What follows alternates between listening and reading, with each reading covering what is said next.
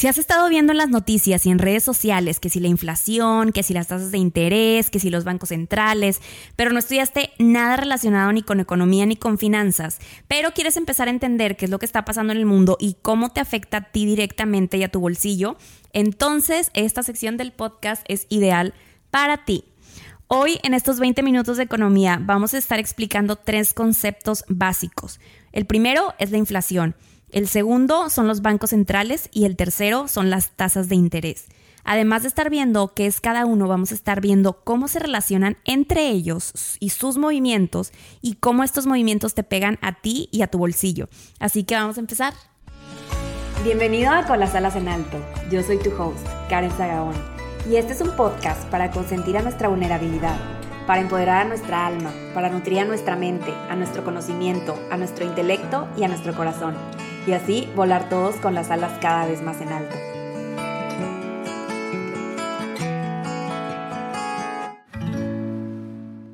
Oigan, pues bienvenidos oficialmente a esta nueva sección de los 20 minutos de economía. La verdad es que estoy súper emocionada porque eh, este es uno de los temas que me apasionan y no encontraba bien cómo plasmarlo en el podcast. Eh, en Economía Violeta pues lo trato mucho junto con Mariana y con Andrea, pero este, pues no encontraba muy bien en dónde y así que está este espacio que no sé cada cuánto va a salir, pero va a salir aquí en el podcast seguido. Y justo hoy quería hablar de estos tres conceptos que se están moviendo tanto a nuestro alrededor. Porque mucha gente a veces me pregunta, oye, es que, ¿qué está pasando? O sea, como que escucho que todo está subiendo de precio, pero no sé bien como que por qué, y luego como que otra cosa está pasando con los bancos, pero no sé qué es. Entonces, hoy quise explicar y escoger estos tres conceptos porque los tres conceptos están completamente relacionados entre sí. Lo que ahorita estamos viendo son niveles de inflación muy altos, tanto en México, Estados Unidos y otros países del mundo. Y esos niveles no se habían visto inclusive, creo que hasta 20 años, o sea, desde hace 20 años, que es muchísimo tiempo. Entonces, lo que pasa cuando hay este tipo de incrementos tan grandes de inflación, alguien tiene que actuar, o sea, alguien tiene que decir, oye, esto no está bien, tenemos que hacer algo y esto es lo que vamos a hacer. Quien hace eso y quien toma esas decisiones son los bancos centrales de cada país. Por eso ahí entra este segundo tema, o bueno, este segundo concepto que vamos a estar tratando. Y lo que hace un banco central es que escoge ciertas medidas para corregir este problema y una de las medidas que está tomando mucho los bancos centrales ahorita en el mundo para corregir a la inflación es movimientos en la tasa en las tasas de interés de referencia. Entonces, por eso las tasas de interés son nuestro tercer concepto que vamos a estar viendo hoy. Así que vamos a empezar primero por la inflación.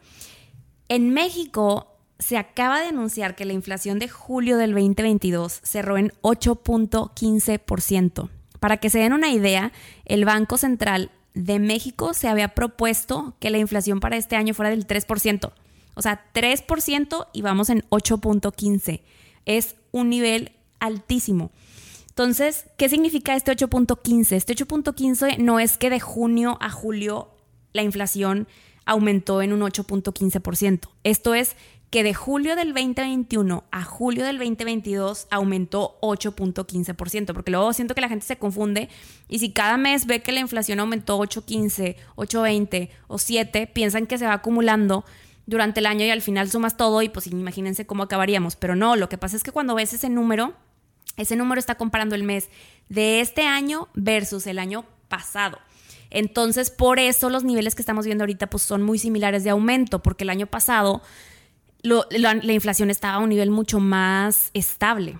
Entonces, ese es como que algo básico. Ahora, ¿este número qué significa? Este número significa que todo lo que ves a tu alrededor en las tiendas, los productos que consumes tanto en el súper como en, el, en las tiendas de ropa o en, en una agencia de carros, todas las cosas esas que ves a tu alrededor, significa que en promedio están aumentando, bueno, aumentaron en el mes un 8.15%. Ahora, esto varía porque no todos los productos aumentan al mismo nivel. Hay productos que son un poquito más afectados que otros productos. También depende eso pues, del país y, y demás. Pero en el caso de México, por ejemplo, de los productos más afectados en julio están la papa, la cebolla, la naranja, la harina y el pan blanco. Entonces, para que se den una idea qué es lo que está moviéndose un poquito más aquí en México. Oigan, y algo importante de recalcar aquí en la inflación es que para que sea inflación este aumento de precios tenga que ser generalizado, o sea, que esté pasando con los alimentos, que esté pasando con, los auto, con la industria automotriz, que esté pasando con todo, con los servicios, con todo. Porque también ha pasado que no sé, de repente eh, este año hubo crisis de naranja porque a los productores se les quemó, a todos los productores de México se les quemó la cosecha, digámoslo, es un ejemplo. Entonces, pues el precio de la naranja subió muchísimo porque no había naranjas y todo el mundo quería sus naranjas. Entonces, pues el precio de la naranja en ese año subió un friego. Eso no es inflación, eso es simplemente que hubo una, un tema con la naranja y hubo una demanda que no, se, que no se podía satisfacer y por eso subieron los precios. Esa es una cosa. La inflación es que la mayoría de las cosas que ves a tu alrededor, sino es que todo sube de precio. Súper importante aclarar que eso es como una diferencia, porque luego no vayan a decir de que cuando algo así pase con la naranja o con algún otro producto, que es inflación, porque no, es simplemente que aumentó el precio de ese producto en ese tiempo en específico por alguna razón. ¿Ok? Eh, y ahora, ¿qué significa la inflación? ¿Qué significan esos aumentos? Estos aumentos significa que tu dinero cada mes vale menos.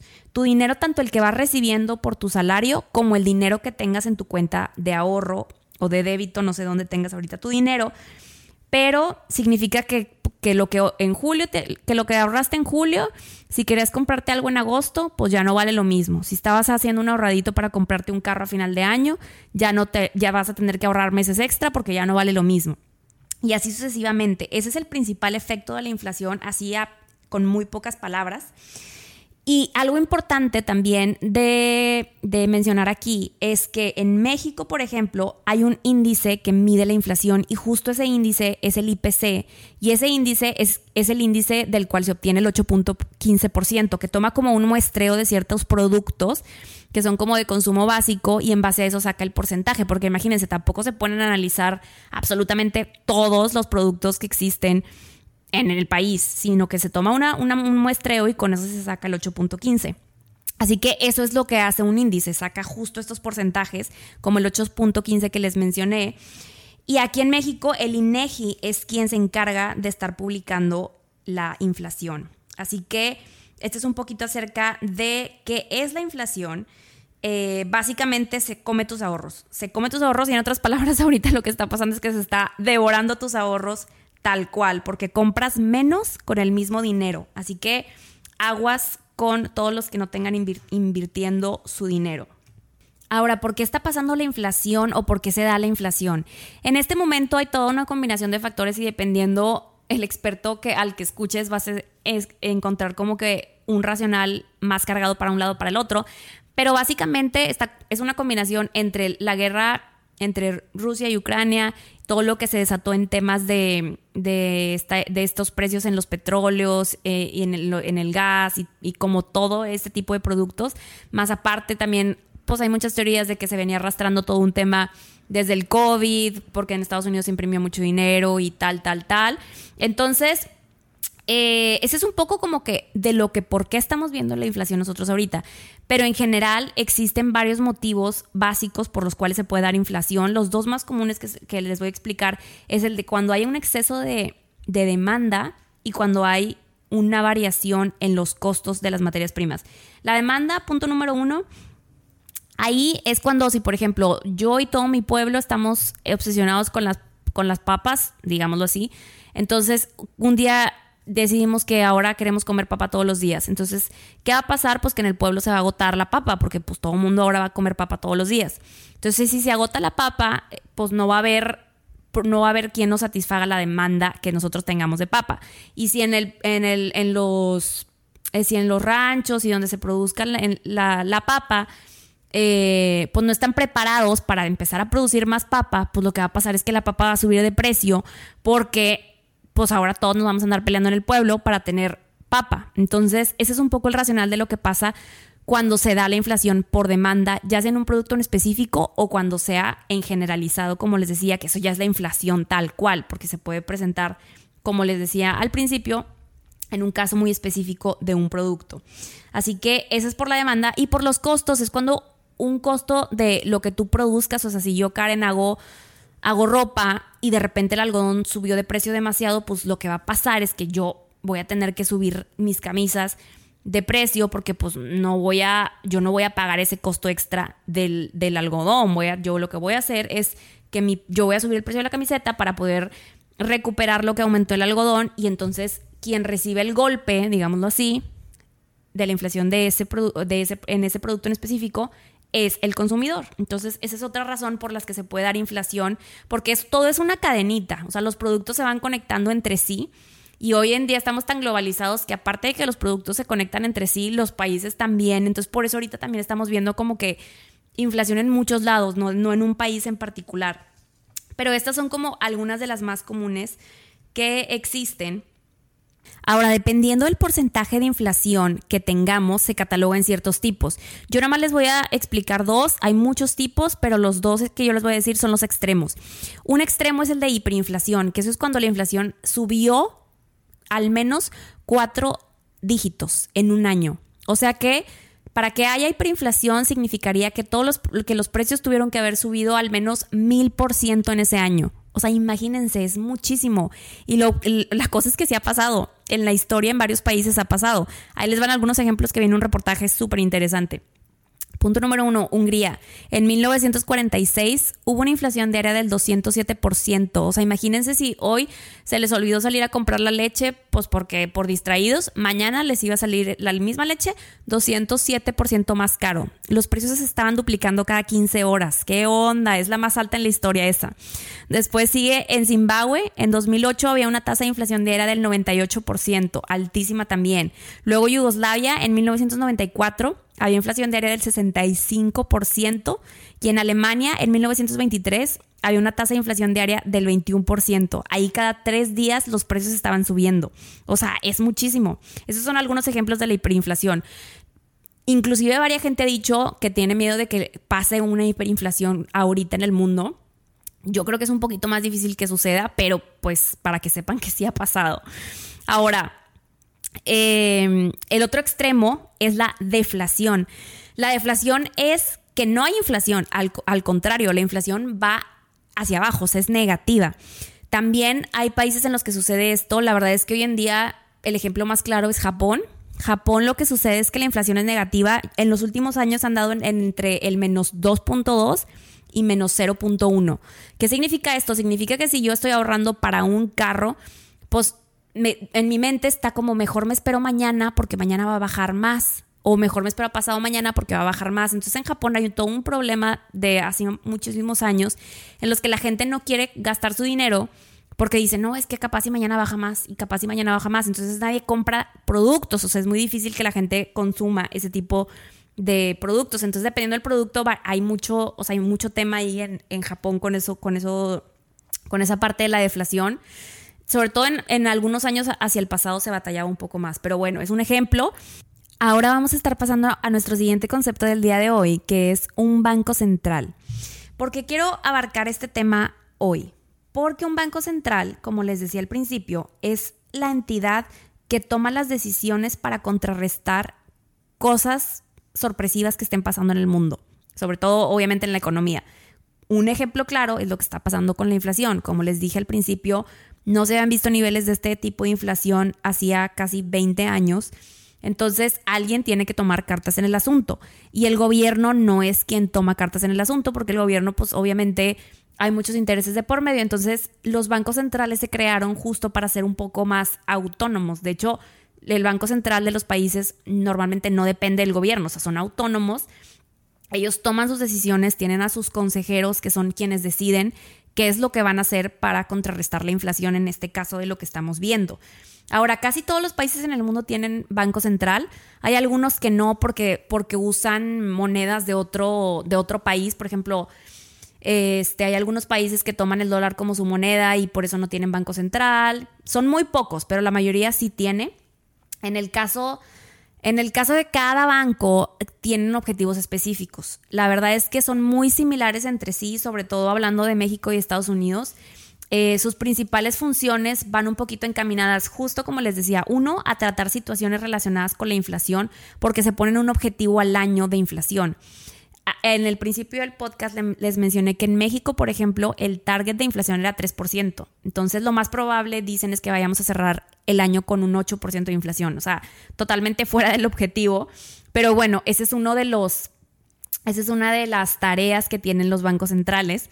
Otra de las tareas que tienen los bancos centrales es que son quien, prácticamente son el monopolio de la producción y distribución del dinero. O sea que yo, Karen, no puedo armar un negocito para, para producir dinero. Nadie puede hacerlo. El único que puede producir dinero y decir cuánto se va a producir es el Banco Central de cada país. Entonces, esa es otra de las cosas que hace un Banco Central. En el caso de México, no los imprime tal cual ellos, o sea, está la Casa de la Moneda que se encarga ya de ahora sí producirlos, pero ellos seguían bajo la regla del Banco Central, del Banco de México. Entonces es otra de las cosas que hace un Banco Central. Otra de las cosas es que tiene la responsabilidad de supervisar como todo lo, el funcionamiento del sistema financiero. O sea, están los bancos que tú conoces, si vives en México, pues no sé, Santander, BBVA, Citibanamex, si vives en Estados Unidos, que si Chase, este, no sé, cualquier banco. Entonces, eh, todos esos bancos tienen que ser regulados por alguien, porque si no, imagínense, pues cada banco haría lo que quisiera con los clientes, ¿no? Con nosotros. Entonces, justo el Banco Central de cada país tiene esta otra tarea que es supervisar y ver que todos los bancos que comerciales, por decirlo de alguna manera, estén funcionando correctamente, que sus tasas de interés estén alineadas, que no haya nada turbio, o sea, como que todo ese tipo de regulaciones también se encarga de eso. Entonces, también esa es otra tarea súper importante Ahora vamos a platicar un poquito acerca de los bancos centrales de México y de Estados Unidos. En Estados Unidos el Banco Central se llama la Reserva Federal. En cada país tiene su nombre, en algunos países como en México pues es Banco de México, a lo mejor eh, hay muchos países que también tienen Banco de, no sé, Alemania y así sucesivamente. Caso de Estados Unidos es Reserva Federal o Fed. Entonces cada vez que tú veas en las noticias que algo pasó con la Fed, o que va a haber junta de la Fed o que la Fed se reunió para anunciar X, Y, Z, es que el Banco Central de Estados Unidos está tomando decisiones que van a impactar al bolsillo de los consumidores, ¿ok? Entonces, justo ahora cuando está pasando todo esto de la inflación, normalmente siempre el primer país que actúa es Estados Unidos. Y de ahí ya empiezan a actuar todos los demás países. Para el caso de los bancos centrales pasa igual. Normalmente eh, los, los consejeros de la Reserva Federal se juntan unas ocho veces al año aproximadamente. Eh, también pueden tener juntas extraordinarias si es que algo extraordinario está pasando. Por ejemplo, la última reunión que tuvo el Banco Central de Estados Unidos fue la semana del 26 de julio y la próxima va a ser en la semana del 20 de septiembre. Entonces, por ejemplo, lo que pasa normalmente es que la Reserva Federal tiene su junta y después de ahí en los días siguientes el Banco, el Banco de México tiene su junta y toma decisiones basadas también en lo que se tomó como decisión en la Reserva Federal en Estados Unidos. Y así pasa en todo el mundo, sobre todo ahorita que estamos viviendo un tema de la inflación que está pasando en todo nuestro alrededor. Si el problema de la inflación solamente fuera en México, tal vez el Banco de México pues no se esperaría tanto a lo que va a decidir Estados Unidos con la inflación. Pero como ahorita está muy correlacionado el mismo problema en todo el mundo, entonces lo que está pasando es que todos están al pendiente de lo que haga la Reserva Federal y de ahí luego los otros países empiezan a actuar también en sus, en sus consejos para tomar decisiones para corregir este tema de la inflación. Entonces, el Banco Central de Estados Unidos tiene un presidente, eh, se apellida Powell, que también siempre sale en las noticias porque es quien da los comunicados cuando acaban una reunión de consejo en el Banco Central, en el Banco Central de Estados Unidos de la Reserva Federal. Este, esta persona, eh, que espero haberlo dicho bien, Powell, se, eh, se encarga de dar una conferencia de prensa, en donde, de prensa en donde anuncia todas estas decisiones que se, vayan que se van a tomar. Estas decisiones ahorita, ahorita justo con la inflación, van muy alineadas a las tasas de interés. Están habiendo muchos cambios en las tasas de interés para corregir el problema de la inflación. Por eso ese es nuestro tercer concepto que vamos a estar tratando hoy. Ahorita vamos a llegar ya casi para allá. Eh, nada más quería comentarles para que se den una idea, los bancos centrales no existen desde que se creó el mundo. Los bancos centrales, dependiendo del país, em, es el año en el que se creó, pero por ejemplo en Estados Unidos se creó el Banco Central el 23 de diciembre de 1913. O sea que antes de ahí no había una regulación muy establecida acerca de qué era lo que se iba a decidir con el, con el dinero, de quién iba a controlar lo que, estaba, lo que iba a pasar en la economía. Entonces, punto importante. Y en México se creó hasta después, en 1925. Y así sucesivamente en el mundo, pero hoy en día, como les decía, ya casi todos los países tienen un banco central independiente del gobierno. eh, entonces, pues sí, eso es prácticamente lo que, lo que es un banco central. Ahora, esta, eh, todas estas decisiones que toma un banco central para poder contrarrestar la inflación o cualquier otro problema que esté pasando en ese país, se llama política monetaria. Esas decisiones se llaman política monetaria la palabra política monetaria sale mucho también en las noticias, justo porque todas las reuniones que tienen los bancos centrales, siempre, como les decía, hay conferencia de prensa. Entonces, lo que hacen los periódicos, pues es que publican lo que anuncian los bancos centrales. Por eso la palabra política monetaria sale mucho en las noticias. Porque cuando pasa algo como esto de la inflación, eh, en el comunicado, en los periódicos pone normalmente la política monetaria que va a tomar el Banco Central en base a lo que está pasando de la inflación es X, Y, Z y se enlista como las decisiones que se van a tomar para corregir el problema. Eso es una política monetaria. También importante que lo, que lo sepan para cuando lo vean en las noticias les haga un poquito más de sentido lo que están viendo. Y ahora vamos a pasar a nuestro tercer concepto del día de hoy, que son las tasas de interés de referencia. Ahí les va que son.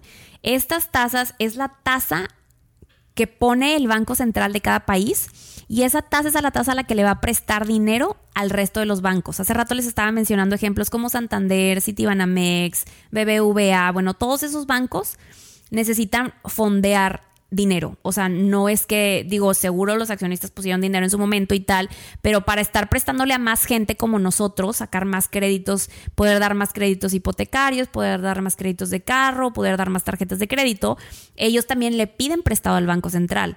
Entonces, lo que está pasando ahorita es que el Banco Central está subiendo las tasas, esa tasa pues la está adquiriendo, esa deuda la está adquiriendo estos, todos estos bancos que les mencioné, y luego ellos tienen que cobrar esa deuda a alguien. ¿Y quién es ese alguien? Pues nosotros los consumidores. Entonces, lo que está pasando ahorita es que, por ejemplo, ahí les va. Banjico, aquí en México, acaba de subir la tasa de referencia a 8.5%. Y en Estados Unidos la subieron de entre un 2.25 a un 2.5. Estados Unidos es otro caso, el número se escucha más bajito, pero la tasa de referencia por muchos años fue cero. Entonces llegar a 2.5 sí es mucho, para que no se asusten con la comparación con el 8.5 de México. Ahora, estas tasas de interés tienen dos efectos en nosotros, en los consumidores. Por un lado, digamos que te, conviene que aumente esta tasa si tienes ahorros en alguna cuenta que te esté generando rendimientos. Rendimiento, y por esto me refiero a una cuenta básica.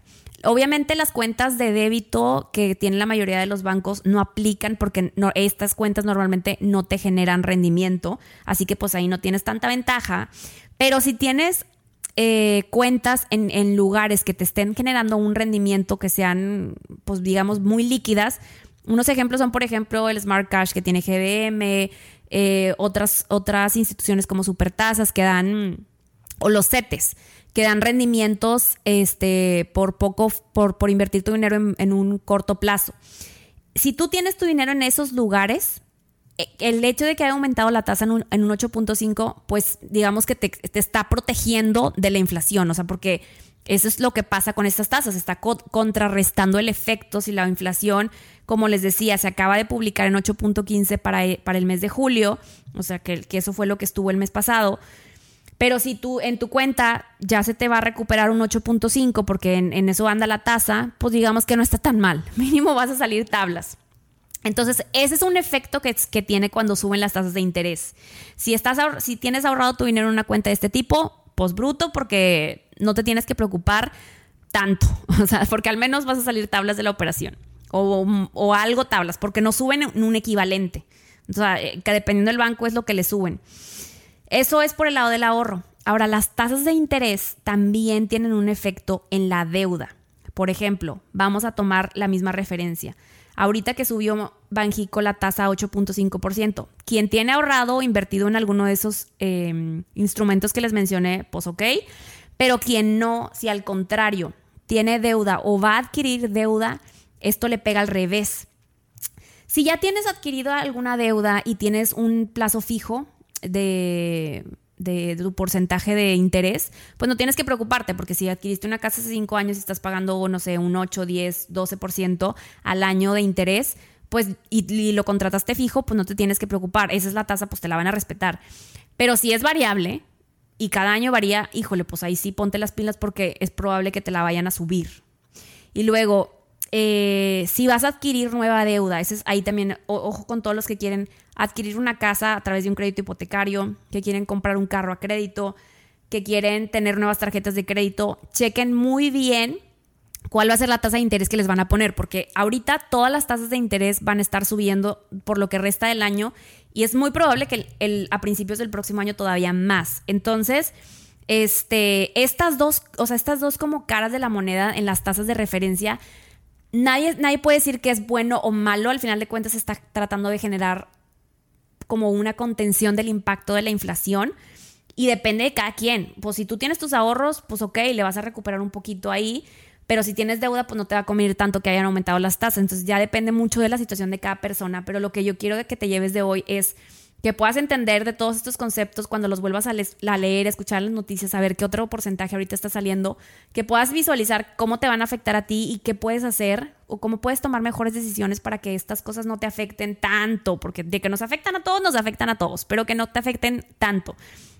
Al final de cuentas lo que se está buscando aquí con estas decisiones que ahorita están pasando es que la gente digamos que se mida un poco más para gastar, o sea, porque si estás si te están ofreciendo más rendimiento en tus ahorros vas a decir, "No, pues dejo el dinerito ahí en el banco."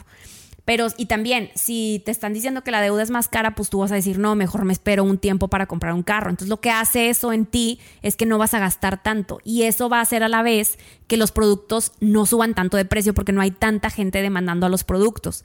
Entonces, esa es una manera en la que ahorita se está conteniendo la inflación. Espero que este esta mini mini cursito de estos tres conceptos te hayan ayudado para saber qué es lo que está pasando en el mundo.